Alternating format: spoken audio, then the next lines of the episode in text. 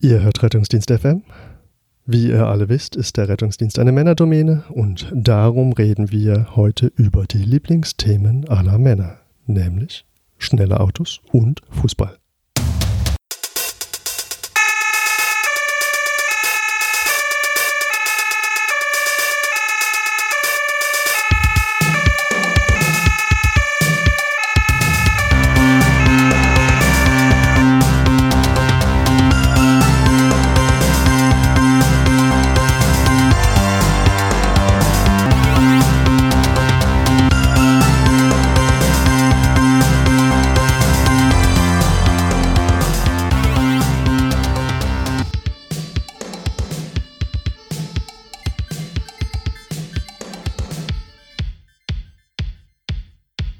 Herzlich willkommen bei Rettungsdienst FM.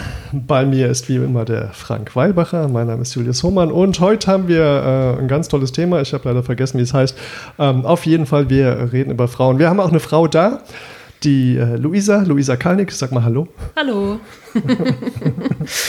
Eine ähm, echte Frau in unserem Studio. Das, das, ist, das ist der Dass ihr das noch erleben dürft. Ja. Also, wie gesagt, heute wollen wir über, über Frauen im Rettungsdienst sprechen. Ähm, Frank, was hältst du von Frauen im Rettungsdienst? Also, ich, ich weiß nicht. Also, was, was meinst du? Nee, finde ich, find ich gut. Also, ich finde, der Rettungsdienst ist äh, deutlich äh, attraktiver geworden durch Frauen. Äh, ja, natürlich. Ähm, das, das Auge rettet natürlich mit, ist gar keine Frage, aber ich, ich weiß nicht, warum, warum soll ich mir jetzt den Rücken kaputt machen, nur weil da jetzt irgendeine so eine Tuse da mitfahren will und äh, meint, einen auf Sunny oder Lebensretter zu machen. Also, hm, schwierig. Denk dran, dass Mädels auch sehr gut in Uniform ausschauen.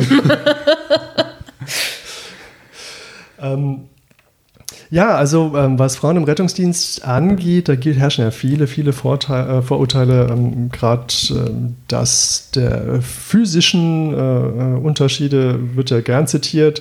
Da gibt es ja lange, breite Gespräche äh, am Mittagstisch im Krankenhaus, ähm, dass, dass Frauen nichts tragen können zum Beispiel. Ne? Ähm, ja, Funkenmariechen hieß es bei uns früher immer, als es noch so die äh, Ulmer Alu-Koffer gab und die Mädels so klein waren, dass sie die Koffer auf dem Boden nachgeschleift haben. Ja, aber ich bin, mir, bin mir nicht sicher, ob das jetzt noch, noch ganz aktuell ist. Ja, das weiß ich nicht. Ja, ähm, damit äh, wollen wir uns eigentlich beschäftigen mit dem, was äh, vielleicht äh, aktuell ist. Ähm, ich, ich denke, so Vorurteile werden dir vielleicht auch schon begegnet sein. Ich kann dich beruhigen, Luisa. Ähm, diese ganzen Sprüche sind alle eigentlich lustig gemeint.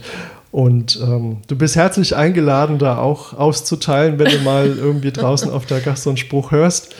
Ähm, das ist einfach wie, wie bei Jungs äh, äh in der Männerumkleide oder in der Dusche. Da geht es halt häufiger mal mit dem nassen Handtuch auf den Arsch. Ähm, aber Frauen können das irgendwie nicht, habe ich den Eindruck. Ne? Die sind Ach, dann Frauen reden nur nicht drüber, was sie in der Umkleide machen. Ich weiß, ich weiß ja nicht, wie, wie, oft du in der Frauenumkleide bist, aber ich kann da jetzt nicht mitsprechen, leider. Ja.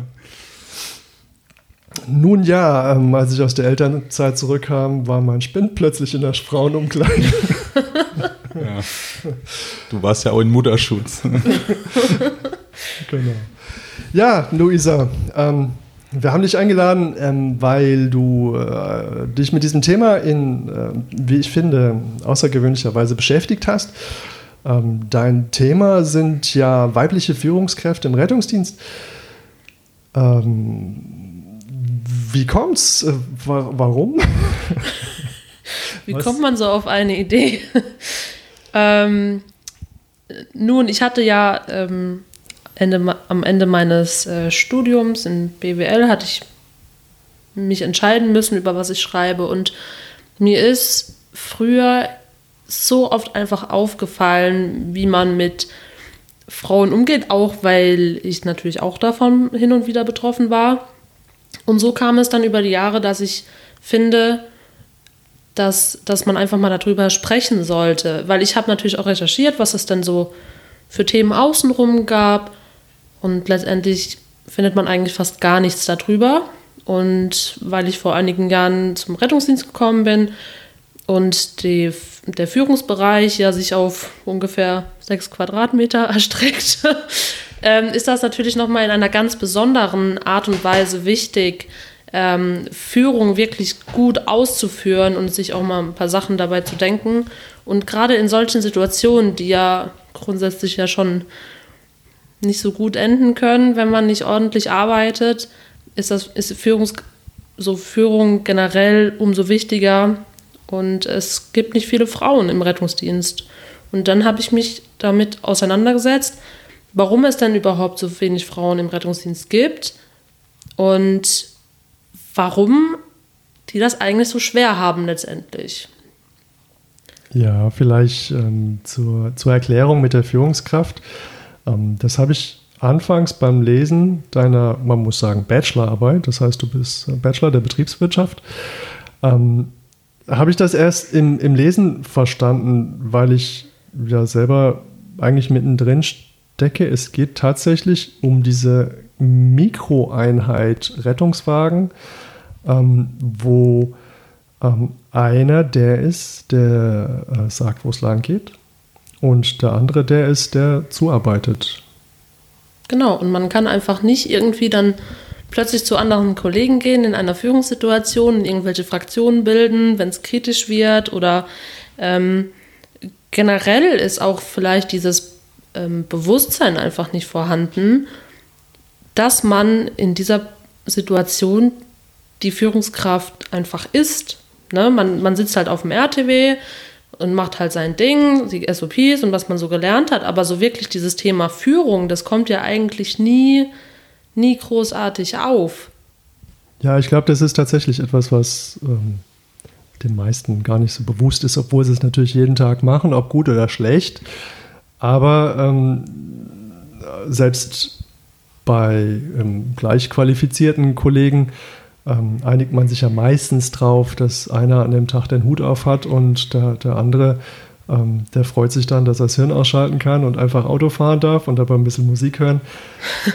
ähm, ja, und jetzt hast du sozusagen diese Besonderheit untersucht, ähm, wenn sozusagen Mädels geführt werden oder die Führungskraft sind.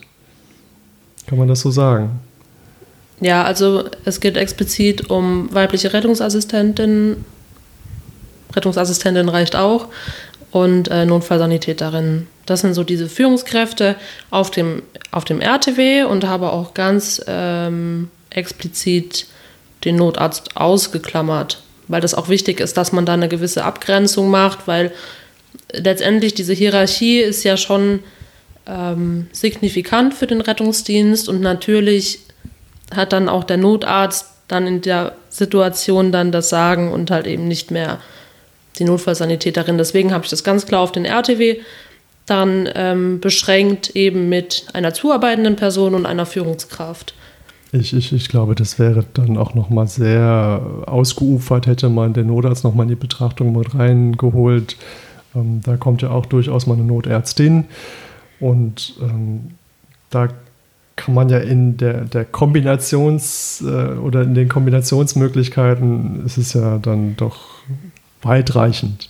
Ja, und letztendlich ist es dann auch viel äh, zu kompliziert, weil wo hört denn ähm, die, die eine Forschung auf und wo fängt die andere an. Also man hätte ja quasi, und wohl bemerkt, ich habe ja die ganze Bachelorarbeit nur über die RAs und Notsans geschrieben. Wenn ich jetzt auch noch über Notärzte dann noch hinzugeschrieben hätte. Wäre es dann eine Doktorarbeit geworden? Ah, also vom, vom ursprünglichen Umfang her hätte das hinhauen können. Ich musste dann leider noch mal ich glaub, da kann halbieren. Man schon, kann man schon fast habilitieren über so ein Thema. Das ist umfangreich genug. Ja, ja. und das war leider das, das, ähm, das Traurige an der ganzen Sache, weil diese ganzen Seiten ähm, haben überhaupt gar nicht ausgereicht, um dieses Thema überhaupt wirklich ähm, so präsent zu machen, wie ich es eigentlich gern gemacht hätte. Und deswegen bin ich auch ganz froh, dass das heute mal nochmal zur Sprache kommt und eben, dass die Zuhörer dann auch mal sich vielleicht eigene Gedanken dann dazu machen, weil dieses Thema ist einfach nicht derart ähm, publiziert worden und auch nicht, nicht ähm, aufmerksam genug behandelt worden. Und auch in unseren Vorgesprächen habt ihr mal gesagt, dass es euch überhaupt gar nicht so aufgefallen ist, eigentlich. Ja, ich hätte jetzt gedacht, also für, für mich war das gar nicht so klar, dass für Frauen im Rettungsdienst jetzt ein großes Problem gibt. Ich dachte immer, wer da seine Arbeit ordentlich macht, der ist dort akzeptiert, ob das jetzt eine Frau ist oder ein Mann. Das war für mich immer ähm, so von, vom, vom Respekt oder von der An, vom Ansehen als Führungsperson relativ egal, aber das ähm, scheint ja äh, nicht generell so zu sein, wenn ich das so höre, dass du dich so ausführlich damit beschäftigen, beschäftigt hast überhaupt. Ja. Genau, und Kernthema ist ja wirklich ähm, ein, eine Korrelation ähm, von deren Unterrepräsentanz und eben, was so die generell die Anforderungen eigentlich sind, damit die weiblichen Führungskräfte überhaupt auch akzeptiert und respektiert werden. Weil das kam auch nochmal dann bei dieser Forschung nochmal tragend raus, dass grundsätzlich Frauen sich nicht akzeptiert und respektiert fühlen und das hat dann quasi so zusammen ineinander gespielt dann. Und du hattest ja, also das war ja eine, eine Untersuchung mit Fragebogen ähm, initial, die du an genau, verschiedene Kollegen ähm, ja. gegeben hattest. Und ähm, da ging es ja unter anderem auch darum, ähm, wie stellen sich denn zum Beispiel männliche oder weibliche Personen im Rettungsdienst überhaupt eine, eine, ideale Führungskraft vor. Genau, ja. Also ich habe erstmal geschaut anhand der Literatur, was überhaupt eine optimale Führungskraft ausmacht habe da ähm, Kategorien gebildet und Kriterien, die eine optimale Führungskraft ähm, erfüllen sollte, laut der Literatur. Ähm, dann habe ich untersucht äh, im weiteren Verlauf, ob es denn Unterschiede gibt zwischen ähm, dieser Wahrnehmung der optimalen Führungskraft, weil jeder nimmt eine Führungskraft anders wahr aufgrund von, von deren Biografie und ähm, generellen Selbstweltanschauung und ob es eben da auch ein, mit reinspielt, was für ein Geschlecht und was für eine Position man hat. Also dass man selbst als Führungskraft vielleicht eine andere Führungskraft anders einschätzt, als jetzt eine zuarbeitende Person eine Führungskraft einschätzt. Und ähm, genau, habe dazu auch äh, weibliche Führungskräfte interviewt und eben dann auch gefragt, was, was sie denn generell empfehlen würden. Ne? Weil man kann immer gerne über Probleme reden, man kann auch gern darüber jammern, dass, dass die anderen doch immer schuld sind und äh, um mal kurz zu spoilern, nein, die Männer sind nicht schuld daran, dass, ähm, dass es so wenige Frauen im Rettungsdienst gibt und vor allem, dass Frauen sich so unrespektiert und, unrespekt, äh, und unakzeptiert ähm, fühlen, sondern das liegt eigentlich vornehmlich an den Frauen selbst, was einfach vielen gar nicht bewusst ist. Ähm, und man macht halt einfach seinen Job. Ne? Man setzt einfach da auf, auf den Bock und, und macht einfach, ja, und ähm, schaut einfach eigentlich, dass, dass, ähm, dass dem Patienten es gut geht, ja, dass, dass sein Zustand sich verbessert. Aber was eigentlich für ein Benefit noch dahinter steckt, dass, dass ähm, das Team auch ausgeglichen ist und harmoniert, ähm, das vergessen manche, ne? Weil man kennt es ja mit, naja, okay, ich verstehe mich nicht mit meinem Kollegen X und dann bringe ich halt eben diese zehn Stunden hinter mich und dann redet man eigentlich gar kein Wort und das ist dann halt so. Und man könnte eigentlich so diesen Benefit für den Patienten noch um einiges steigern, wenn man einfach noch mehr auf das Thema Führung eingehen würde, was ja auch im Rahmen des Notfallsanitäters ja auch der Fall ist. Und wenn man sich auch dessen mehr bewusst ist, weil ich habe ähm, ich habe ein äh, Freund, der, der ist selbst Rettungsassistent und der sagt selbst, er entscheidet nicht gerne, ist aber gut in seinem Job. Also der führt gar nicht gerne.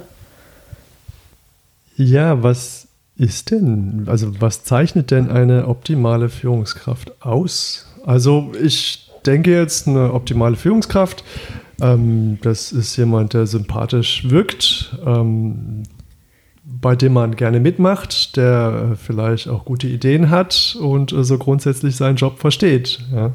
Das klingt jetzt so ein bisschen wie, wie so die Aufsichtsperson im Bällchenbad beim Ikea, was du da erzählst. Ja, aber so ähnlich ja, ist das. das. Ist irgendwie so, fühlen, wir sind, fühlen uns alle gut, aber sind, sind äh, nicht auch so klassische Führungskraftelemente, irgendwie Durchsetzungsvermögen und ähm, Entscheidungsfreude und ähm, so, also ich, ich muss der, gestehen, der John Wayne-Typ, der dann irgendwie äh, sich um alles kümmert, ähm, alles weiß, ähm, alle in die richtige Richtung mitnimmt und, und am Ende dann äh, mit der hübschen Frau ins Sonnenuntergang reitet. Ich weiß nicht, ist, ist der Führer, Führungstyp veraltet irgendwie? Ja, ich muss auch, ich persönlich muss gestehen, ich, ich, ich tue mir ähm, damit so ein bisschen schwer mit der Führungskraft, ähm, wobei ich es jetzt nicht in Frage stellen möchte, aber äh, meine Sozialisierung im Rettungsdienst ähm, gerade zu Anfang war eigentlich die, dass man mir gesagt hat, Julius, Rettungsdienst, das ist, du fährst mit einem Kumpel, ja, fährst raus und rettest Leben. Ja, und und äh, zwischendrin habt ihr Spaß. Und ich versuche tatsächlich immer so ein bisschen diesen Zustand herzustellen und ich bin immer sehr, sehr, äh, ich möchte fast sagen, traurig, wenn, wenn sich an einem Tag dieser Zustand nicht gut realisieren lässt, weil vielleicht einfach die, die äh, Chemie nicht so stimmt. Ähm, weswegen ich auch immer denke, naja, das mit der Führungskraft, ähm, das ist vielleicht so ein notwendiges Übel, aber eigentlich das Ziel ist ja was anderes. Und darum was meine Frage. Was dann genau mit notwendiges Übel? Äh, naja, zum Beispiel, ähm, bis vor wenigen Jahren war es immer so, dass ich eigentlich nahezu immer mit gleich Qualifizierten gefahren bin. Oder ähm, die Sanitäter waren deutlich fitter, als sie es jetzt im Augenblick sind. Und äh, so, dass man eigentlich nie den Eindruck hatte, ähm, da muss man jetzt großen Unterschied machen, sondern man hat sich einfach kurz besprochen. Das, was man heute 10 for 10 nennt, das, das war dann halt ähm, kurz, äh, kurz, kurzes Gespräch und dann wusste jeder, wo es lang geht. Und dann hat einfach jeder seinen Pater zu der Geschichte beigesteuert und dann war das ein geiler Einsatz. Ähm, aber gut, was zeichnet denn jetzt die optimale Führungskraft aus? Also ähm, du hast ja gesagt, dass er gesellig ist, ne? Du hast gesagt, das dass heißt, er, er trinkt. Gern gesehener Gast auf Betriebsfeiern. Ja, Gott sei Dank. Jetzt weiß ich, warum es nicht so viele Betriebsfeiern gibt, sondern nur einmal im Jahr. Ne? ja, genau. Über die Feiertage, wo man sich dann regenerieren kann und neuen Schnee. Sonst gehen irgendwann zu viele in Mutterschutz und können nicht arbeiten. genau, und der Rest sind einfach gute Führungskräfte, die sehr gesellig sind. Ja, aber letztendlich einer, der seinen Job mag, ne, auch dieses ausstrahlt, dann generell sich auch darum kümmert, um die andere Person und eben seinen, seinen Job beherrscht. Also doch Bällchenbad. Ja, aber da würde man doch denken jetzt, so sich um andere kümmern und so, das, das, das würde ich jetzt klassischerweise denken, da haben es Frauen fast einfacher als Männer vielleicht, wenn man jetzt mal, sei mal, den weiblichen Stereotyp betrachtet, so die, die Mutti, die kümmert sich um ihre Leute und ist es dann keine gute Führungsperson oder ist es... Ähm, nur eine, Führungskraft macht das nicht aus, dass es einfach so ein Muttertier ist. Ne? Also es muss schon gewissermaßen so sein. Aber ich habe explizit diese Sachen rausgezeichnet, äh, raus, äh, weil es eben drei Kategorien bezeichnet. Ja, also wir haben einmal die soziale Ebene, die methodische und die persönliche. Und die je, jeweils haben ja manche ähm, Eigenschaften einfach. Ja, also dieser Mutterinstinkt und sowas ist ganz klar im Sozialen, ne? dieses Empathievermögen, ich schaue, dass es allen gut geht, dass niemand irgendwie ein Bällchenbad ersäuft, ne? ähm, dass wenn es halt irgendwie Stress gibt, dass man eben so ein bisschen harmonisierend ist und deeskalierend, dass, dass man seinen Job einfach beherrscht. Klar, das ist in jedem Beruf so, das ist aber ganz einfach festzuhalten im Methodischen. Ne? Also wirklich dass man eben delegieren kann, dass man Leistung bringt, dass man auch Kompetenzen aufweist, ja, auch ähm, generell auch Entscheidungen zu treffen. Das ist ein ganz großes Thema, selbst ähm, den Mut und das Selbstbewusstsein zu haben, Entscheidungen zu treffen. Weil oftmals kann man ja gar nicht sagen, okay, das ist jetzt so der Fall A und es gibt gar keinen anderen Fall A.1 und deswegen mache ich das dann so, sondern es gibt immer diesen gewissen Entscheidungsspielraum und natürlich ganz wichtig den, ähm, die persönliche Ebene, eben dass man vor allem in solchen Situationen auch stresstolerant ist. Ja, also es bringt ja niemandem was, wenn man vielleicht das Muttertier schlechthin ist und dann, wenn es ernst wird, äh, rennen wir alle im Kreis und, und weinen und rufen, rufen den Notarzt. und ähm, das kenne ich. ja, siehst du mal, da sieht man schon das Defizit von Führungskräften im Rettungsdienst. Nein, und dass man ähm, eben auch authentisch ist, dass man das den Menschen auch wirklich abkaufen kann, dass sie eine rettungsdienstliche Führungskraft ist.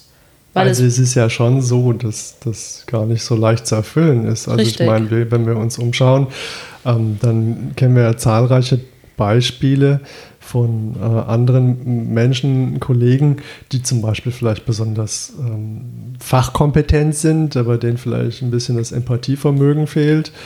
Ähm, oder vielleicht umgekehrt, wo ich einfach einen, einen sympathischen, freundlichen Kollegen habe, wo ich mir dann aber wünsche, dass ich niemals mit dem rausfahren muss. Und dann wird es ein schöner Tag. Ja, und ähm, hier sprichst du was ganz Wichtiges an, und zwar einfach die Mischung aus Mann und Frau auf dem RTW, weil das ist wirklich die optimale Mischung. Weil Führungs... Ähm, das klingt jetzt aber schon wieder plakativ. Ich möchte es gerade ein bisschen entschärfen, weil ich ganz genau wusste, da sind gerade die Lämpchen bei dir angegangen. Ähm, nein, weil zu einer Führungskraft werden ganz explizit männliche Attribute hinzugezählt. Ja, also dieses, dieses Leistung bringen, diese Entscheidungsfreude, dieses Selbstbewusstsein, diese Authentizität. Ähm, und eben der Frau mehr so dieses Empathische, wir sind alle deeskalierend, wir schauen, dass es ihm gut geht und nehmen uns selbst auch mal zurück. Mhm. Und ähm, man muss ja wirklich nichts dagegen sagen, dass, äh, dass im Rettungsdienst es nötig ist, einen gewissen Charakter zu haben. Ja, weil wenn man nicht irgendwie charakterstark wäre, würde das nicht so gut enden. Und ähm, Dementsprechend ist das natürlich schwierig, diese ganzen ähm, Schwächen auszubaden, die man hat. Ne? Wenn man jetzt sagt, okay, ich habe jetzt ähm, super die Entscheidungsfreude, ich bin, ähm, ich bin der, also der, der Macker überhaupt auf dem, auf dem Auto, dann bringt das vielleicht einem was, aber es bringt dem Rest der, der, der Gesellschaft eigentlich nichts, weil eben alles miteinander hineinspielen muss. Und die große Anforderung ist einfach, alles zu beinhalten. Und eben, wenn man sehr maskuline Attribute hat, ja, und ich meine, eine männliche Person hat einfach mal männliche Attribute, ähm, dann muss die Person sich eben weibliche Attribute angewöhnen. Und, ähm, ist das so? Machen das die Männer? Nein, aber sie werden trotzdem als Führungskraft akzeptiert und respektiert, weil sie von Natur aus die Attribute haben, die eine Führungskraft der Mehrheit ausmacht. Deswegen haben sie es grundsätzlich einfacher, weil die müssen sich gar nicht mehr so verstellen. Das Optimum ist dieses Empathievermögen und sowas. Dann sagt man vielleicht hinterm Rücken, das ist ein, ein totaler Vollidiot, ja, aber man macht halt trotzdem und akzeptiert den halt. Wenn eine Frau jetzt zum Beispiel daherkommt, die von Natur aus grundsätzlich erstmal keine klassischen männlichen Attribute aufweist, sondern nur, in Anführungszeichen, nur Empathie. Eine schrille Stimme? Bitte? Nur eine schrille Stimme? Das ist auch noch ein kleiner Punkt, den ich gleich anspreche. Aber generell so dieses Empathische, dass man sich selbst zurücknimmt und so weiter und so fort. Ne? Und eine gute Führungskraft macht auch aus, dass man seine eigenen Emotionen zurückstellt als Führungskraft. Man muss wirklich komplett neutral sein von den Emotionen und ein großes Problem ist zum Beispiel bei den Frauen, dass sie sehr emotionsgesteuert sind. Ja, und, und Männer sind aber sehr körpergesteuert. Das ist äh, einfach Fakt, weil, weil wirklich Frauen sehr, sehr nach, nach deren Stimmung gehen, nach den Eindrücken und die denken einfach zu viel. Ähm, ich habe euch ja mal dieses, ähm, dieses Beispiel gegeben mit dieser Biene, ne? also dieses Rot und Schwarz. Äh, Rot und Schwarz, Moment, die Biene ist gelb und schwarz. Die rot und schwarze Biene. ich trinke mal noch einen Schluck. Das Marienkäferbeispiel. Das Marienkäferbeispiel, ja. Nein, ich nehme eher das Bienenbeispiel mit Gelb und Schwarz. So, ähm, wenn man einen Mann fragt, was ist denn gelb und schwarz und was ist das für ein Tier, dann sagt der Julius. Wespe. das lasse ich jetzt auch mal zählen. also eine Biene. so, wenn man jetzt, äh, oder hast du noch was da hinzuzufügen zu Biene? Was macht die Biene? Sie sammelt Honig. Korrekt. Fällt dir noch irgendwas ein? Sie summt. Was noch? Wenn sie rückwärts fliegt, macht es Mus, Mus. okay, aber fällt jetzt noch mal irgendwas super Spannendes ein? Nein, ich muss jetzt dieses Stereotyp nicht. erfüllen. Nein, es wäre jetzt mal interessant, das mal zu wissen, weil ähm, wenn man nämlich jetzt eine Frau fragen würde, Also mir fällt tatsächlich nicht viel dazu ein, außer dass es ganz viele Bienen gibt und noch irgendwie eine Königin und einen Staat. Und, aber äh, wahrscheinlich bin ich in der völlig falschen Richtung. Mm, nee, du bist eigentlich in der richtigen Richtung, weil wenn man Frauen fragt, dann sagen die, okay, das ist eine Biene, die sammelt Honig. Ah, ich krieg nächste Woche Besuch und eigentlich muss ich ja noch Kuchen backen, aber ich habe das gar nicht geschafft und mein Honig ist zu Hause leer, also muss ich jetzt auch noch einkaufen, aber ich habe ja so viel zu tun und plötzlich sind alle total gestresst. Und dann ist das äh, zum Thema Stresstoleranz übrigens auch. Und ähm, dann sind die irgendwie total depri, weil man grundsätzlich irgendwie alles dann auf sich selbst provoziert. Und äh, ja, dann fühlt man sich schlecht. Und wie man merkt, Frauen äh, denken einfach zu viel nach und suchen dann aber irgendwelche Fehler bei sich, die eigentlich überhaupt gar nicht existent sind. Und dadurch schwächt man automatisch ähm, unbewusst sein Selbstbewusstsein. Und das ist fatal, um eine Führungskraft zu sein, weil man kann nicht eine Führungskraft sein, wenn man nicht selbstbewusst an eine Sache rangeht. Ja, das ist dann so eine Negativ. Konditionierung schon fast. Ne? Wobei ich finde, man sollte aufhören, sich selbst zu provozieren. Ja, also da, da, da stelle ich es mir tatsächlich bei dem Denkprozess schwierig vor, äh, in, der, in, in der Akutsituation auf einer äh, unzureichenden Faktenlage basierend, ähm, schnell, zeitkritisch, weitreichende Entscheidungen zu treffen. Ja, und das wird den Männern zugestanden. Und ähm, ich habe auch eine interessante Stelle mal gefunden in der Literatur. Da haben Personen ähm, Todesanzeigen von, von Männern und Frauen analysiert, so in den Jahren. Ne? Weil auch ein großer Wink auch meiner Arbeit ist, dass, dass eine Tendenz da ist, dass sich das tatsächlich wandelt. Und es ist auch gut, das mal aufzuzeigen, eben weil mein Ziel ja nicht war zu sagen, alles ist schlecht, die Männer sind schuld, die Frauen, die sind arm dran und sowas. Nein, sondern es ist ein Wandel aktiv da. Und in diesen Todesanzeigen konnte man ganz gut sehen, dass sich über die Jahrzehnte hinweg, so gerade so die 50er Jahre ungefähr, da war die Frau so ganz, dieses ganz klassisch feminine Bild einfach. Ne? So dieses Frau steht am Herd, ähm, man, man kennt ja dann diese ein oder anderen alten Werbungen von, von Dr. Oetker mit Frau hat nur zwei Fragen im Leben, was ziehe ich heute an, was mache ich meinem Mann zu essen. Ja, und, ähm, und den Männern wurden mehr so diese, diese Kompetenzen zugesprochen, eben die Leistungsbereitschaft, die ähm, Ich kann das essen. genau, Ganz das traue ich mir zu. wenn man dann auf deinen Grabstein schreiben konnte, immer brav den Teller aufessen. Ja, genau. Deswegen war immer so gutes Wetter.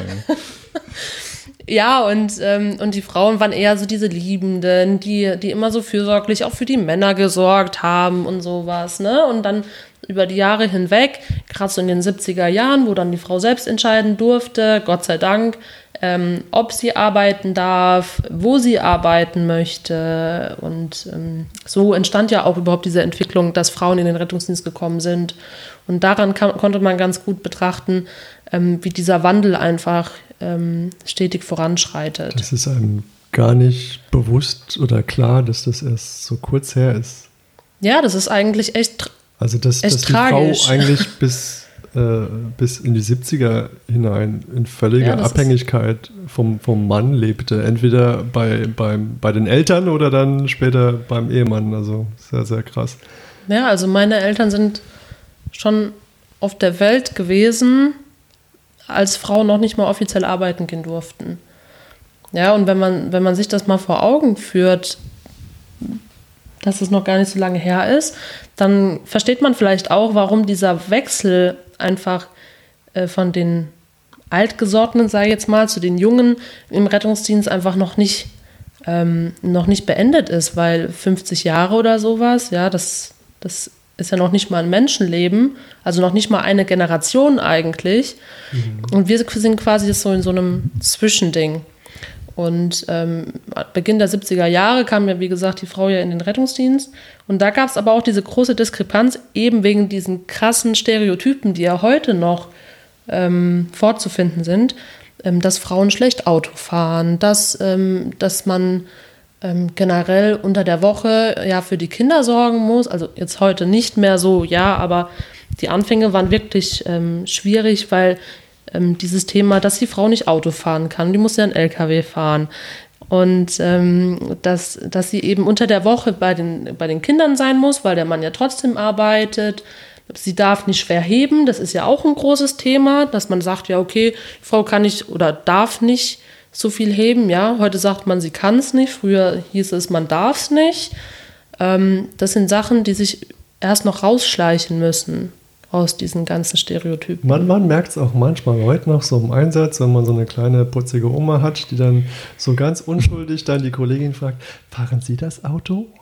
ja, das ist, ja. noch, das ist noch viel cooler, wenn du Hubschrauber fliegst und äh, eine Pilotin dabei hast und dann äh, völlig entgeisterte, auch Rettungsdienstkollegen zu dir kommen fliegt, fliegt die das, den Hubschrauber? Nö, die sitzt nur da vorne und das Ding fliegt mit Autopilot. Die posiert ja. gerade für den Jahreskalender. Ja, genau.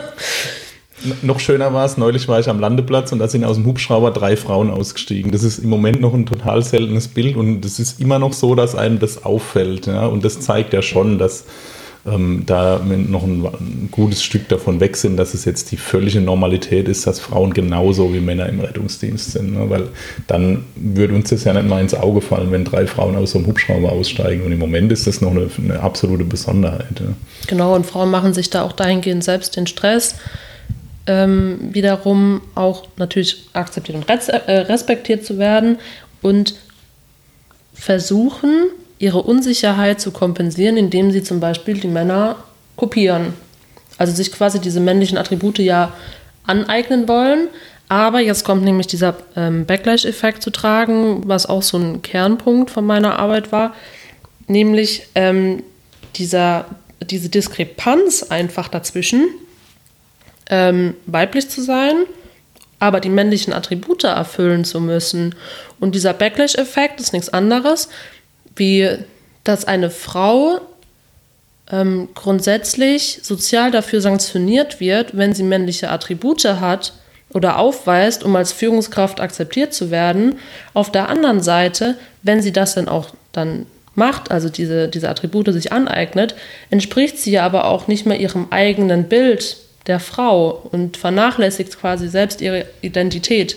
Und dadurch entsteht so ein so ein, so ein Teufelskreis der Unzufriedenheit und auch des ständigen Drucks. Und so entsteht auch, dass Frauen eben auch untereinander eine sogenannte Stutenbissigkeit aufweisen, eben weil Frauen oftmals nicht gut behandelt werden, eben weil Männer oder gerade, sage ich jetzt mal, die Älteren, ähm, die, die kannten das nicht und sehen der ganzen Sache erstmal skeptisch entgegen. So. Und ähm, wenn eine Frau dann eben ähm, ständig oder oftmals diesen, diesen äh, Stereotypen und sowas ausgesetzt ist und auch noch dann sozial, sozial ähm, sanktioniert wird, ähm, und dann wiederum eine andere Frau in diese Situation kommt, dann lässt diese Frau, die immer gedemütigt wurde oder sowas, ihren Ärger an der nächst niederen Person, vornehmlich einer Frau, eben aus und dadurch kommt diese Stutenbissigkeit. Also es ist keineswegs irgendwie eine charakterliche Eigenschaft, sondern es ist eine Folge der Stereotypisierung der Frau im Rettungsdienst. Also du hast jetzt gesagt, die Frau legt sich männliche Attribute zu. Wie, wie, wie kann man sich das vorstellen? Klebt die sich ein Bart an oder? Nein, sie versucht halt einfach die Eigenschaften ähm, genauso gut zu ähm, leben zu können, wie es quasi Männer machen. Und man kann nie besser sein. Also sie legt zum Beispiel ihre Empathie zur Seite. Richtig. Und man spricht dann auch, wenn es dann ganz, ganz krass wird, dann spricht man von den klassischen Mannsweibern. Ja, also viele haben dann auch ganz kurze Haare, ähm, die legen generell so, ein, so einen Feldmarschallston auf, ja, ähm, die, die zicken tatsächlich um einiges mehr rum wie es normalerweise Frauen, sage ich jetzt mal, tun würden. Ja, also es entsteht aber auch dieser Eindruck der Zickerei, weil ein großes Problem der Stimmlage ja auch ist von Frauen. Ähm, Frauen können ja gar nicht so eine tiefe Stimme haben wie Männer, ja. Und wenn man eben als Frau laut redet, dann wird das irgendwann schrill. Und das ist unangenehm. Und das entspricht auch wiederum nicht der Stimme des Mannes. Und somit wird die Frau auch ähm, stimmbedingt auch wiederum nicht wahrgenommen. Und wie ja. denn auch, wenn da so eine kleine Piepsmaus da angerannt kommt mit aus dem Weg oder sowas und dann kommt dann da so ein Bulle einfach hinten dran und schreit da so aus dem Weg, so gefühlt drei Oktaven tiefer und plötzlich teilt sich das mehr der Menschenmenge. Also das ist dann schon, schon eindringlich, dieser, dieser Eindruck, ja. Ja gut, da tut man sich wahrscheinlich als Mann schon leichter, ja, weil einem ja. einfach schon die eine gewisse physische Präsenz äh, häufig ähm, weiterhilft, wenn man mal irgendwo Autorität ausstrahlen will oder muss. Ne? Das ist für viele Frauen, glaube ich, wirklich ein, ein, Nachteil in Führungspositionen, dass einfach häufig diese physische Präsenz ähm, einfach geringer ist ähm, und ähm, das schon es viel schwieriger macht, jetzt mal die Aufmerksamkeit auf sich zu ziehen oder mal als Führungsperson überhaupt wahrgenommen zu werden, denke ich. Genau, also auch generell verkörpert man ja auch ähm, positive Dinge mit, mit hellen Tönen oder sowas. Ja, und ähm, tiefe Töne sind eher so dieses Böse gewesen, ne? so dieser böse Bär oder mhm. sowas. Mhm. Und wenn mal wirklich Gefahr droht, dann, dann gibt es halt keine Freundlichkeit mehr. Und eine, eine helle Stimme, die dann aber sagt, ähm, dass die Person XY irgendwas machen soll, dann, dann hat das ja bei Weitem nicht diese Wirkung, wie wenn jetzt in Anführungszeichen dieser Bär, der, und wir mhm. stecken ja wahnsinnig in unserer Evolution fest, ähm, dann nimmt man den natürlich von Natur aus, wirklich von Natur aus eher ernst. Ja, da flüchtet man schneller mal in die Höhle dann. Ja, ja weil das ist so okay, dieser Ton, ja, oder diese Stimme, das ist so Gefahr, das ist so autoritär ja. und und ähm, man kann so viel sagen, dass, dass man eben nicht irgendwie diese Stereotype lebt, dass man nicht darin denkt, aber wir machen es faktisch, nur, nur ist es uns nicht bewusst. Also ich denke auch in Stereotypen und eigentlich möchte ich das nicht, aber ich, äh, ich erkenne das leider zu oft, dass es bei mir genauso ist. Aber ich arbeite daran, weil mir das wichtig ist. Ja, du hast ja, äh, wir haben uns ja vorher unterhalten, da fand ich das relativ witzig, dass du gesagt hast, es gibt im Prinzip drei Typen von Frauen im Rettungsdienst, irgendwie so genau, überspitzt natürlich, ja, so, so Mannsweiber, Barbies und irgendwas in der Mitte. Und eben die Frauen, die wirklich aufgrund ihrer Leistung ja. ähm, respektiert und akzeptiert werden, ja. Aber das beschreibt leider so die, die Minderheit. Ne? Also die, die Barbies, die sind halt so ja, das ist ja auch eine. Die kleinen Süßen, ne? Das ist ja auch eine Strategie irgendwo. Das ist ja, einfach das, das Motto: sei schlau, stell dich dumm. Ja, genau. Die sieht gut aus, komm, die ist süß, der, wir lassen sie Der Verona-Feldbusch-Effekt ja, mit, dem, mit dem Blub.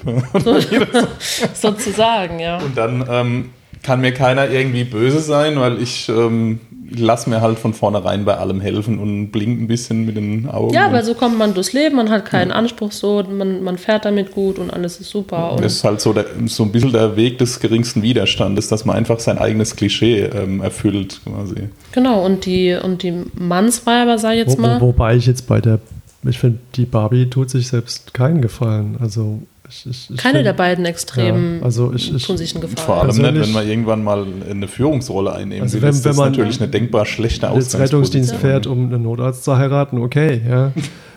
Aber da waren schon viele erfolgreich. Ja, aber abgesehen, also ich persönlich muss sagen, mich stört das. Und gleichzeitig bin ich aber sehr immer tief beeindruckt, wenn ich meiner Barbie begegne, die tatsächlich was kann.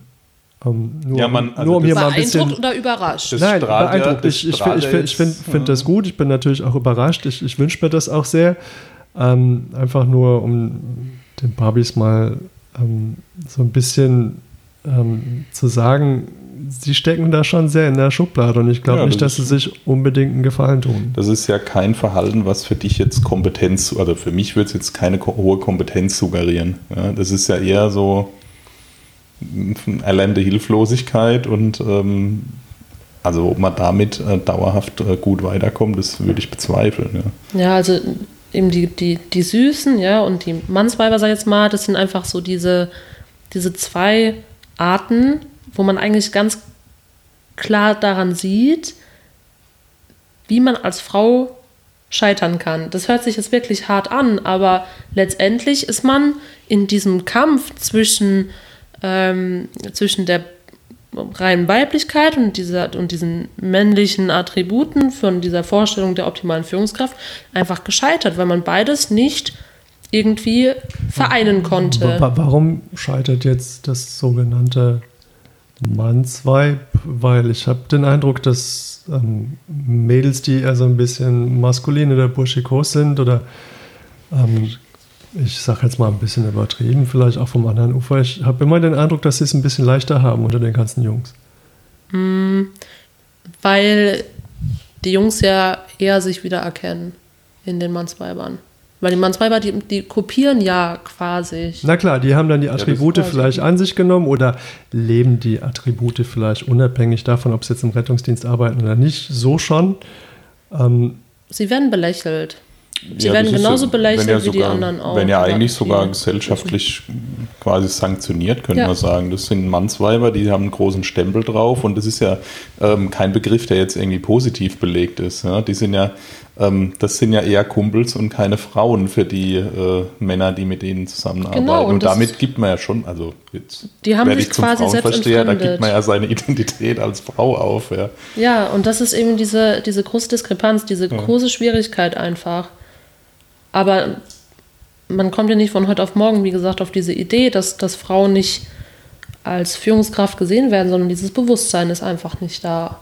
Und wenn sich das aber wandelt, dann verschieben sich auch, wie gesagt, diese, ähm, diese Vorstellungen einfach an eine Führungskraft, weil die verändert sich ja auch innerhalb des Berufslebens, eben weil wir ja immer weiter Eindrücke sammeln und Erfahrungen machen. Und wenn wir mehr sehen, dass äh, weibliche Führungskräfte einen guten Job machen und eben weiblich sind und authentisch sind und eben nicht irgendwie da auf Teufel komm raus irgendwelche Attribute sich da aneignen wollen und sich dahingegen weiterentwickeln, dann kann das schon gut werden. Ja, also das ist nur das große Problem und ähm, die, die männliche Welt, also der Rettungsdienst ist ja eine Männerdomäne, ähm, weil der Frauenanteil liegt unter einem Viertel im Rettungsdienst deutschlandweit. Also da gibt es tatsächlich eine Definition? Ja. Wenn man, ähm, wenn über 70 Prozent eines Geschlechts, also der sozialversicherungspflichtigen Mitarbeitern, eben jetzt, oder wir machen es mal ein Beispiel fest, ähm, die Pflege, ja, so. Da arbeiten 80 Prozent Frauen. Und man sagt, ab 70 Prozent ähm, ist es dann quasi eine Domäne, entweder weiblich oder eben männlich geprägt. Und ähm, in der Pflege ist es ganz klar eine Män äh, genau eine Männerdomäne, sage ich jetzt schon. ganz, in der Pflege ist ganz klar eine Frauendomäne und im Rettungsdienst ist es ganz klar eine Männerdomäne. Aber es ändert sich, also auch in der Pflege ändert sich das ja. Ja, also da hat man ja auch männliche Pfleger. Das, das ist auch gut so. Ja, man, man sieht es daran, dass die Pfleger jetzt auch Turnschuhe tragen dürfen und nicht mit Birkenstock kommen müssen. Und ohne Häubchen, ja. Aber manche männliche Pfleger haben schon längere Haare als manche Frauen. Ja, das stimmt allerdings. Ja. Die sehen manchmal sogar besser aus, die Haare, als mit den Frauen. Ja, also, manch, also es gibt ja, ich meine, hier in unserer Region gibt es ja den Bülent Ceylan, also so viele Frauen schreiben dem ja, was für ein Shampoo der verwendet und was für eine Spülung und so. Der hat äh, quasi schon den umgekehrten Backlash-Effekt. vielleicht, diese Herren machen sich vielleicht nicht so viel Gedanken oder unnötige Gedanken wie die Frauen, weil die Männer selbstbewusster an diese Sache rangehen. Die sagen, jo, komm, einmal im Jahr Spitzen schneiden, Bin ich reicht. Langhaarig. Ja. Und, und die Frauen, ach, ich hätte gern Strähnchen. Ach nein, ich will dann doch wieder die Haarfarbe und so. Und ähm, es hat so viel bei den Frauen mit Selbstbewusstsein einfach zu tun. Das heißt, Frauen brauchen selbstbewusste, einfache Denkmuster, zumindest bei Bedarf. Ja, sie müssen weg von dieser emotionalen Schiene, ähm, die ja auch maximalst verschrien ist einfach, weil bei einer Aussage, wo ich innerlich ehrlich gesagt immer eskaliere, ist der Spruch, hast du deine Tage oder was? Also, ähm, da fehlen mir einfach die Worte. Aber sowas würde man doch niemals sagen. Nein, gar nicht. Denken. Und suggerieren, ja. Wenn man sich das immer nur denken würde, hätten wir diese Problematik nicht.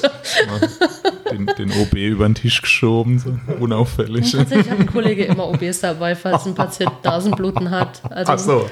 kleiner Tipp, Nasenbluten. falls jemand dieses Thema unfassbar unspannend findet, falls jemand Nasenbluten hat, Ja. einfach mal die OBs der Frauen schnappen, die sind Alles die besten gut, ja. Kle kleine Empfehlung von uns, dann noch Tranexamsäure und äh, Supra 1 zu 10 drauf und dann, gut, wenn das Ding dann richtig aufpoppt, ich muss es ja nicht selber wieder aus der Die- Nase die raus. Männer, die Männer können dann auch mal ihre Führungsqualitäten beweisen und schauen, äh, zeigen, wie selbstbewusst sie dann beim äh, im Drogeriemarkt an der Kasse stehen. Ja, genau. Die extra dicken, besonders saugfähig, bitte. Die frisch nach der Schwangerschaft. Ja. Oha. Könnten Sie mich beraten? Wir schweifen etwas ab. genau. Ja, ähm, also das war eine extrem spannende Arbeit und was ich auch ähm, gut fand, war, dass du am Ende ähm, wie so ein paar Handlungsempfehlungen formuliert hast ja, für zukünftige weibliche Führungskräfte im, ähm, im Rettungsdienst. Kannst du dazu noch was sagen? Was, ähm, was wäre so dein Tipp an die, an die heranwachsende Notfallsanitäterin in Ausbildung zum Beispiel? Wie, wie kann man da gut reinwachsen? Vielleicht, bevor wir an diese Handlungsempfehlung kommen, wollen wir noch ein paar Begriffe klären, über die wir gestolpert sind, weil Ah, ähm, ich, ich finde, jeder dieser Begriffe erzählt eine eigene Geschichte, die eigentlich sehr prägnant ist für dieses Thema. Ähm, ich meine, wovon wir es vorhin schon hatten, ist das, äh, der Begriff Stutenbissigkeit. Ähm, da denke ich jetzt irgendwie an ein weißes Pony, das irgendwie einem anderen Pony in den Po Warum an einem Pony und nicht an einem Pferd? Ich, ich wollte es jetzt so ein bisschen äh, niedlich Ja. machen, das Thema. Also eigentlich denke ich an einen weißen Schimmel. Ich weiß nicht, warum das eine Stute sein sollte, aber und der beißt jetzt irgendwen. Also das ist, äh, wir hatten es ja schon, ich bin ja eher so der visuelle Typ. ähm, was heißt das, Stutenbissigkeit? Wen, wen, wen beißt die Stute jetzt? Die Stute beißt die andere Stute. Aha. Also Okay. ähm, ich hatte ja eine, eine Fragebogenforschung, also eine quantitative Forschung betrieben. Also du hast es nicht aus den Fingern gesagt, das ist, du hast es tatsächlich belegen können. Das Ja. ist ja eigentlich das Interessante. Genau, und das ist schon in den 80er Jahren tatsächlich aufgekommen, dieser Begriff Stutenbissigkeit. Und auch in dessen ähm, Verbindung dann auch äh, die Bossiness. Ja, und letztendlich heißt es nichts anderes, als dass zwei Frauen nur sehr schwer nebeneinander existieren können, eben weil sie Angst darum haben, dass die andere irgendwie mehr Erfolg hat. Aber ich habe jetzt immer den Eindruck, wenn du so, so, zwei, so, so zwei geile Typen hast, ja, die können oft auch nur sehr schwer nebeneinander existieren. Also da ist immer irgendwie einer geiler als der andere. Ja, das, das stimmt schon, ja. Aber ich, ich glaube, dass es trotzdem funktionell irgendwo unterm Strich als Team besser funktioniert. Weil die Streitigkeiten vielleicht äh, irgendwie eskalieren und dann offen ausgetragen werden bis zu irgendeinem Punkt und entweder äh, führt es zur Schlägerei oder einer geht oder wie auch immer, aber wenn es gar nicht geht, dann wird dieses Team nicht mehr weiter zusammenarbeiten, glaube ich jetzt. Ja, ne? Oder man spricht am Ende bei Fußball. Ja, oder Stimmt, so, genau. ja. Und ich glaube, bei Frauen kann das zu einem sehr, äh, also für mich jetzt persönlich dann nicht mehr durch, äh, durchschaubaren Konstrukt äh, mutieren, wo dann einer dem anderen hintenrum böse was auswischt. Und also ich, ich, ich glaube, man, man, man befindet sich dann zwar noch gemeinsam in dieser Arbeitssituation, aber die, das Arbeitsklima ist dann irgendwann äh, untragbar. Ja, weil das einfach so stark über diese emotionale Ebene geht. Und ähm, Also das heißt, du konntest tatsächlich in deiner Arbeit belegen, dass äh, Frauen im Rettungsdienst gar nicht so sehr unter den Männern leiden. Also schon in dem Sinne, dass sie schon so ein bisschen gedisst werden von den Männern, aber ähm, die passen sich dann irgendwann so ein bisschen an der ganzen Situation, übernehmen vielleicht so ein bisschen Attribute von denen. Und ähm, dann kommt eine neue Frau in den Kontext rein. Und Männer haben primär deswegen keine Lust auf Frauen im Rettungsdienst, weil die ganz genau wissen, was passiert, wenn mehr Frauen in einem Raum sind. Das, haben meine, das hat meine Fragebogenumfrage ähm, belegt, dass da tatsächlich diese Tendenz da ist, ähm, dass, oder auch mit den Kommentaren, die ich da gelesen habe, die wirklich sehr erkenntnisreich waren, ähm, die haben wirklich gesagt, so ja, Frauen sollten nicht die Mehrheit haben im Rettungsdienst, ja. Und vor allem haben die Männer auch Angst, dass da ständig dieser Zickenterror dann auf der Wache ist und dass wirklich sehr, sehr viele schon sehr, sehr schlechte Erfahrungen gemacht haben, weil eben die Frau sehr Probleme damit hat, mit dem Thema Eifersucht und Neid. Weil wenn eine andere Frau kommt, dann guckt man erstmal, wie sieht die denn aus? Sieht die denn besser aus als ich oder ist die hässlicher, sage ich jetzt mal, ja, oder unattraktiver. So, dann kommt erstmal so dieses Abschätzen, so könnt, könnte diese Person mir gefährlich werden. Da ist schon mal so eine Grundskepsis da. So, und jetzt kommen wir wieder auf dieses Beispiel mit dieser Biene zu sprechen, ja. Man denkt als Frau dann, naja, was ist denn, wenn die jetzt mit dem sich gut versteht? Dann bin ich ja gar nicht mehr so dicke dann mit dem. Und und dann, äh, dann kann es vielleicht sein, dass ich dann ganz außen vor gelassen werde, weil sie steht dann immer so im Fokus und, und das spitzt sich dann so un unfassbar zu, dass es einfach den kompletten Laden sprengt. Und deswegen wollen Frauen auch ganz explizit nicht, dass Frauen mehr im Rettungsdienst vertreten sind. Ich habe immer, sage ich ganz ehrlich, ich habe am Anfang gedacht, dass die Männer grundsätzlich sich dagegen aussprechen, aber es ist nicht so. Männer würden es an sich tendenziell eher begrüßen als Frauen, aber mehrheitlich die Frauen wollen nicht, dass mehr Frauen im Rettungsdienst sind. Obwohl es eigentlich sehr, sehr wichtig ist, dass Frauen sich gegenseitig unterstützen. Ja, und es wäre ja auch wichtig, dass die Männer die Frauen unterstützen. Und wenn wir bei dem Beispiel von der Biene bleiben, muss ich gestehen, ist bei mir im Kopf nur noch Rauschen und ich höre schon gar nicht mehr zu. Ja, weil das ein, einfach. Ein, ein Summen, nicht weißt du, weil ich habe natürlich dieses Kopfkino nicht. Ne? Also sozusagen ein, ähm, äh, ein, ein Stichwort oder ein Sachverhalt löst nicht bei mir die ganzen Folgeprozesse oder die Folgegedanken aus. Genau, ja. und, das, und das, das, stößt auf Missverständnisse. Fällt mir wahnsinnig schwer dann nachzuvollziehen. Und wenn du dann tatsächlich ähm, keine Ahnung, du sitzt auf der Wache und da kommt so ein Zickenbomber rein und äh, die sind vielleicht schlecht drauf. Ähm, das, das ist dann schon ganz, ganz komisch und äh, ich weiß nicht, wie man da als Mann unterstützen kann, wenn man eigentlich das Bedürfnis hat, den Raum zu verlassen und ganz, ganz, ganz weit wegzugehen. Oder am besten in ein anderes Bundesland. Und, und. Aber man bleibt ja trotzdem, vielleicht gibt es ja was zu essen. wenn die sich streiten, kochen die, glaube ich, nicht. Aber so ganz, ganz habe ich die Psyche der Frau auch noch nicht ja. durchdrungen. Das Aber wie, Frauen wie, selbst wie noch nicht verstanden, wie, wie, würdest, wie würdest du das als Mann lösen in so einer Situation, wenn du äh, quasi in so einem, nennen wir es mal, in so einem Zickenpool irgendwie gefangen bist? Unter lauter gibt's, Stuten. Gibt es au außer Flucht noch irgendeine Möglichkeit? Bossy-mäßig beißen. Also ich finde, dass es mir bisschen schwerfällt, diese Frage zu beantworten, weil ich natürlich als Frau nicht so ganz eure Denkweise als Männer sozusagen verstehe, ja, aber. Was ich sehr erfrischend finde. das ist relativ ich einfach. Muss, muss Fleisch holen, muss Feuer machen. Äh, sagt der Vegetarier am Ende des Feuer, Tages. Feuer machen ist super.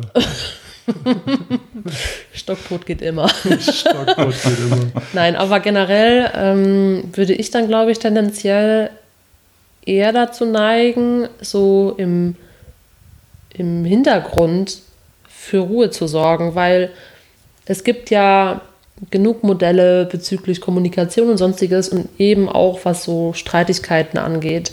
Und ähm, irgendwann ist einfach eine Streitigkeit eskaliert. So. Und eine Vorstufe davon ist, dass man sich eben Fraktionen sucht und eben Fraktionen bildet, die einfach die gleiche Meinung vertreten.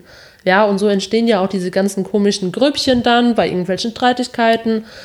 Und ähm, jede Frau will dann quasi selbst ähm, so ihre Meinung vertreten und will auch gar nicht ähm, ja, zugeben, dass man Mist gebaut hat, ja, weil das geht ja dann wieder gegen die eigene Person. Da muss man wieder Schwäche zeigen und Schwäche darf eine Frau nicht zeigen, sonst ist alles dahin einfach. Und eben diese Fraktionsbildung, die ist ganz, ganz gefährlich, weil das auch wiederum dann bei solchen Streitigkeiten die Wache in, in, zwei Lager teilen kann und das kann fatal sein. Ähm, Aber ist das ausgehend von Frauen? Ich habe den Eindruck, dass das Männer genauso machen. Ähm, Männer machen das tatsächlich auch, aber Männer tragen Streitigkeiten viel offener aus. Also ich muss ganz ehrlich sagen, ich habe...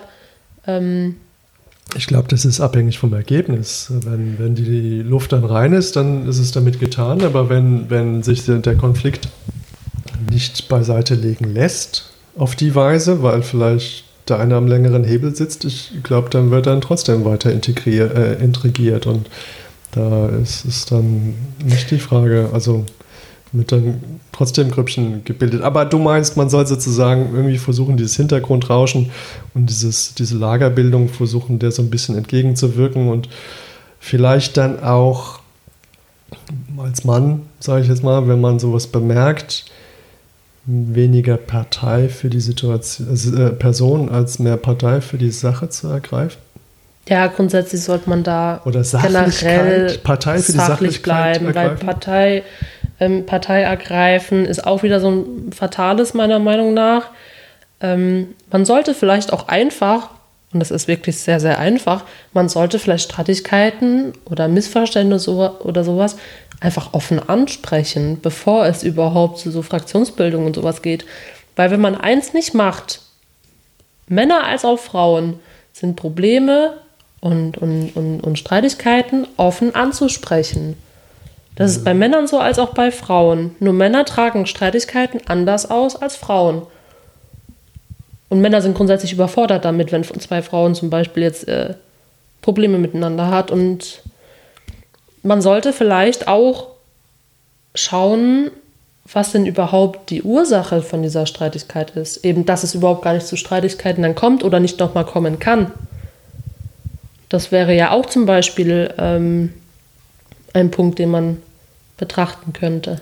Gut, aber ich glaube, wir sind hier schon ziemlich weit im Prozess drin. Genau, weil es immer situationsabhängig ist, ja. was überhaupt der Rahmen also das, ist. Das ist ja schon fast, fast eine Art Schlichtung oder Mediation, wie man das so. so ja, so als Prophylaxe quasi. Als das Prophylaxe. Aber bei den Handlungsempfehlungen, die du so formuliert hast, ist grundsätzlich, ähm, das betrifft aber die Frau isoliert, ähm, um, um einiges das Selbstbewusstsein zu steigern, weil umso stärker das Selbstbewusstsein ist, desto stärker ähm, kann man quasi diesem Backlash-Effekt auch widerstehen. Ja, und man muss aber da auch ganz klar sagen, dass man eben nicht in seinem stillen Kämmerlein für sich irgendwie entwickeln soll, was, was Führung für einen bedeutet, sondern dass man sich eben mit Frauen als auch mit Männern, die Führungskräfte sind, austauscht, aktiv austauscht, sich Tipps holt und auch mal schaut, wie denn die anderen überhaupt führen. Das würde aber bedeuten, dass man grundsätzlich dieses Thema Führung mehr in den Fokus setzen müsste. Und vor allem die Person, die ja wirklich dieses Kernproblem, sage ich jetzt mal, oder diese Gruppe des Kernproblems darstellt, mit diesen ganzen Stereotypen und sowas, die haben ja überhaupt meist, sagen wir mal meistens, die haben meistens ein großes Problem mit dem Verständnis, was Führung eigentlich bedeutet und was für Auswirkungen das hat. Weil, wenn man mal betrachtet, was eigentlich der Unterschied ist zwischen einem, Boss und einem Leader, also wirklich dem Chef und einer Führungskraft, das sind zwei verschiedene Sachen, weil die Älteren haben dieses klassische Autoritäre, ja, die sagen dann auch, das war blöd und ähm, mach das, ja, und wenn das die andere Person aber nicht hinbekommt, dann wird er quasi sanktioniert, ja, aber der wirkliche Leader stellt sich eben nicht selbst voraus als Führungskraft und sagt, ich habe das jetzt geschafft, sondern dieses Wir, das muss mehr in den Vordergrund kommen, dass man eben nicht so ein Alleinkämpfer ist. Weil dann auch, wenn eine Frau merkt, okay, ich kämpfe gar nicht alleine für mich selbst, sondern ich werde aufgenommen in die Gruppe und wir als Gruppe der Führungskräfte schauen, dass, dass die Arbeit adäquat gemacht wird. Also heißt es jetzt ähm, zum Beispiel aus männlicher Perspektive, dass man entgegen seiner sonstigen Gewohnheit vielleicht ein bisschen integrativer ist, äh, vielleicht ähm, versucht die Frau besser zu integrieren und das nasse Handtuch erstmal ähm, im Schrank lässt oder unter der Dusche.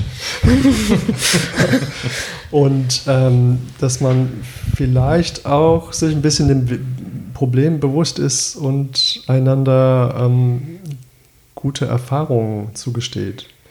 Also ich sage jetzt mal so, unter Jungs ist das ja so, dass ähm, ähm, wenn man äh, neue Kollegen hat, dass man die ganz gern so ein bisschen schwitzen lässt und ähm, die auch ganz gern mal irgendwie auf die Nase oder gegen die Wand rennen lässt. Und da sollte man vielleicht bei Frauen oder bei Mädels einfach so ein bisschen vorsichtiger dann sein. Und ähm es wäre fatal, wenn man die Person grundsätzlich gegen die Wand laufen lassen würde. Weil man ist schon in Anführungszeichen verunsichert, wenn man als Frau überhaupt in den Rettungsdienst geht. Ja. Dann hat man sich so ein bisschen Selbstbewusstsein erkämpft und erarbeitet, ja. Dann, hat, dann denkt man, okay, jetzt kann ich es irgendwie mit den anderen so aufnehmen, ja. Das hat jetzt gar nichts mit der Qualität der Arbeit zu tun, sondern grundsätzlich von dieser Grundeinstellung, dass man sich selbst als Führungskraft fähig sieht. Ähm, und dann kommt einfach so eine komplette Klatsche ins Gesicht. und man fühlt sich ja einfach nur noch dann verarscht. Ja, und dann zeigt es ja wieder dieses, die wollen mich gar nicht, warum gebe ich mir das denn überhaupt? Und dann geben Frauen auch viel schneller auf. Wenn Männer in eine Führungskraft äh, wenn Männer eine Führungskraft werden, die machen sich da nicht großen Kopf drum. Die, die wenn die eine Position zum Beispiel auch ähm, vorgeschlagen bekommen, ja, magst du nicht hier die, die Position XY, also eine höhere Position vielleicht einnehmen, ja, dann sagen die, ja, warum nicht, ne? Wenn das Geld stimmt und das stimmt und das und das, passt das, ne? Also wirklich sehr sachlich. Ja. Dann ist alles im Reinen, ja. Und dann denkt man dann im Nachhinein mal darüber, war ich denn überhaupt jetzt wirklich dafür geeignet und sehe ich mich auch als sowas geeignet. Und bei der Frau ist es eher andersrum. Und zwar, dass man eher lange darüber nachdenkt, ob man denn überhaupt geeignet ist dafür, weil eben wieder diese Emotionen damit spielen. Und es ist keine Behinderung, sondern das, das hat Gründe der Natur gehabt, dass man eben auch diese Emotionen ähm, halt hat.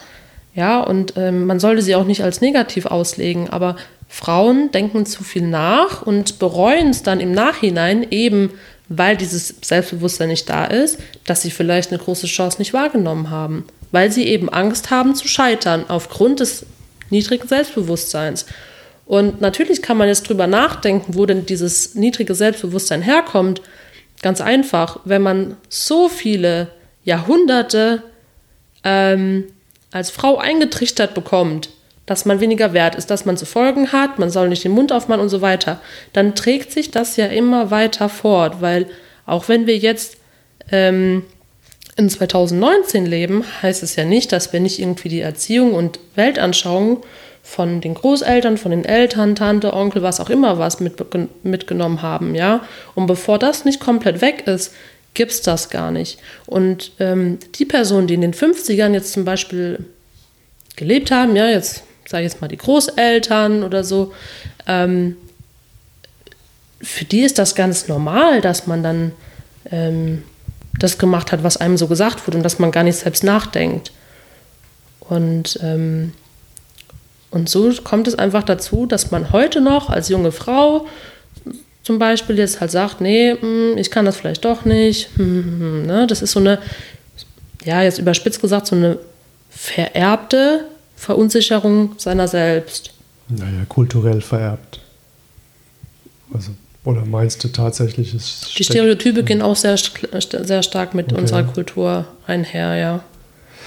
Naja, ich denke, die Gesellschaft ist auf alle Fälle auf einem guten Weg, aber ich meine, bis, bis heute ist es ja Donnerstagabends das Interessanteste. Ähm, ähm, wie, wie irgendwelche Mädels über den Laufsteg hupsen und ob sie jetzt richtig oder falsch gehen, ob sie jetzt irgendwie schlau oder sympathisch oder nett sind, interessiert aber keinen. Ne? Ja.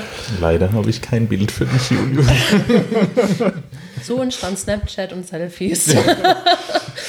Ja, aber das ist ja, ich, ich finde, es ist auch spannend, wie, also das Problem scheint der Frauen durchaus bewusst zu sein. Und je mehr man darüber nachdenkt, desto mehr erschließt sich mir jetzt persönlich auch manche, manche Handlungsweisen. Ja, weil was ich einen ziemlich problematischen Weg finden, mit, mit äh, sowas umzugehen ähm, oder mit der vielleicht äh, gefühlten ähm, eigenen, dem fehlenden Selbstvertrauen, ist ja, was, was immer, je mehr ich drüber nachdenke, mir immer mehr Personen einfallen, ist ja so ähm, forsches Auftreten bei völliger Ahnungslosigkeit, um es mal überspitzt zu sagen. Ja? Ähm, relativ ähm, junge Frauen, die in eine Führungsrolle quasi gedrängt werden, zum Beispiel im Notarztdienst oder so, ja.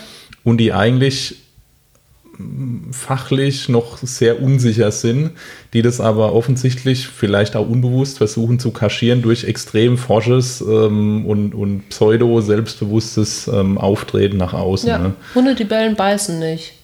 Genau. Und Frauen bellen, wenn sie unsicher sind, weil sie eben keine Schwäche zulassen wollen. Und was man gar nicht so betrachtet ist, was überhaupt in den Köpfen los ist, wenn dieser Dienst vorbei ist also es gibt auch im ärztlichen Bereich, gibt es die ein oder andere Ärztin, die wirklich sehr, äh, sehr häufig und ausführlich bei meinen ähm, Interviews und so auch ähm, gefallen ist mit ihrem ähm, Verhalten.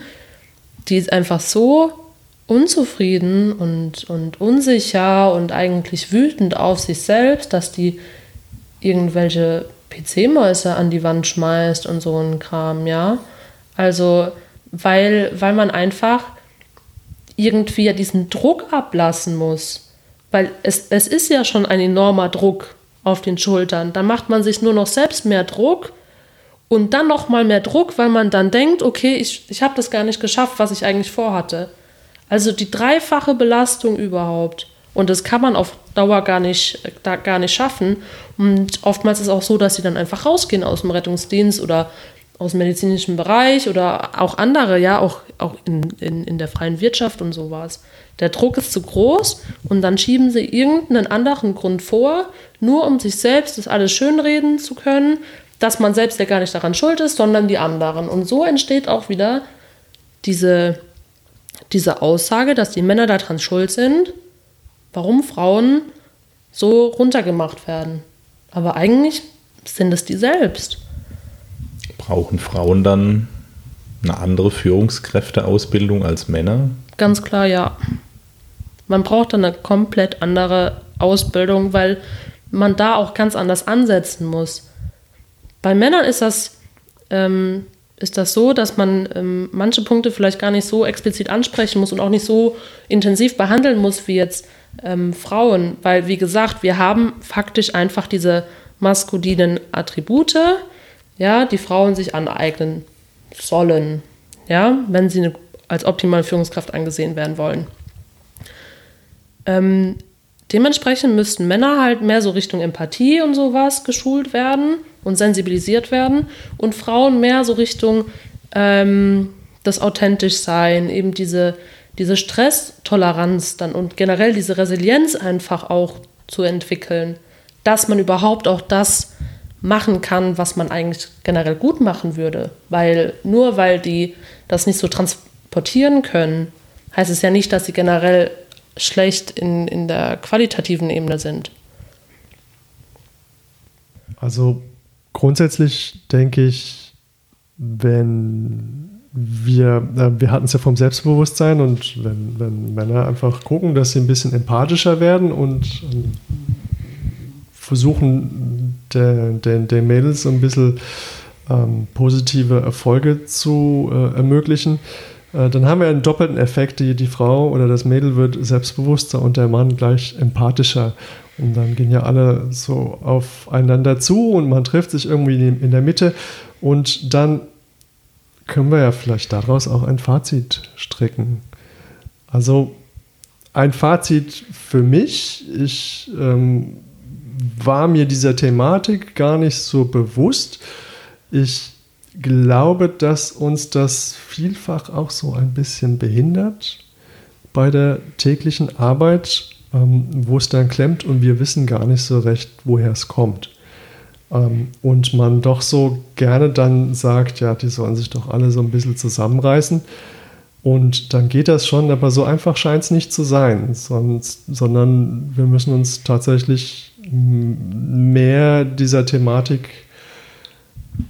an, äh, äh, annehmen.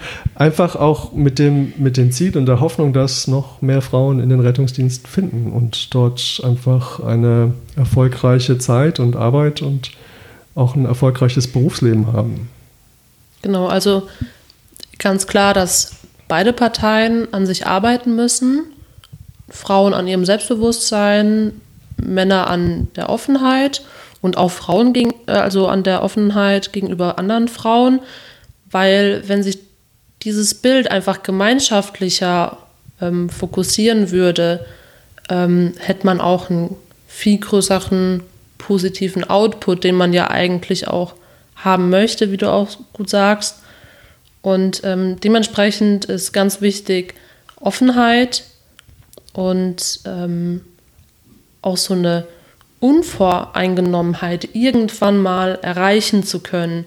Das wird jetzt nicht in den nächsten 10, 20 Jahren passieren, dass wir wirklich vollständig sagen können, ähm, wir haben diese Stereotype nicht, weil Stereotype gibt es einfach und ähm, wird es wahrscheinlich auch immer geben.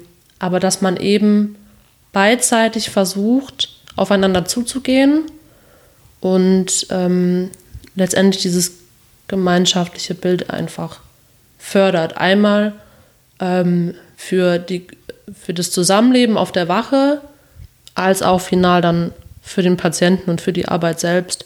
Weil wenn dieser eine Punkt dann auch noch im Positiven dann gehandelt wird, ähm, dann kann man schon in die Richtung gehen, dass man dann auch seine eigene Arbeit irgendwo ein bisschen perfektioniert.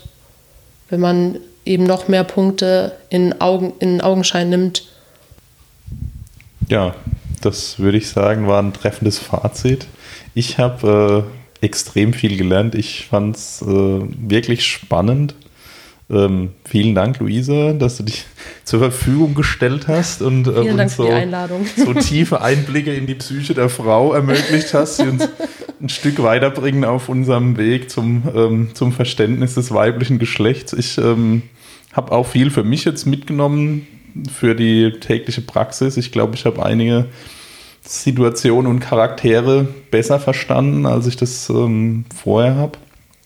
Ähm, vielen Dank fürs Zuhören. Das war Rettungsdienst FM und ähm, ich sage bis zum nächsten Mal. Bis zum nächsten Mal. Vielen bis, Dank. Bis dann.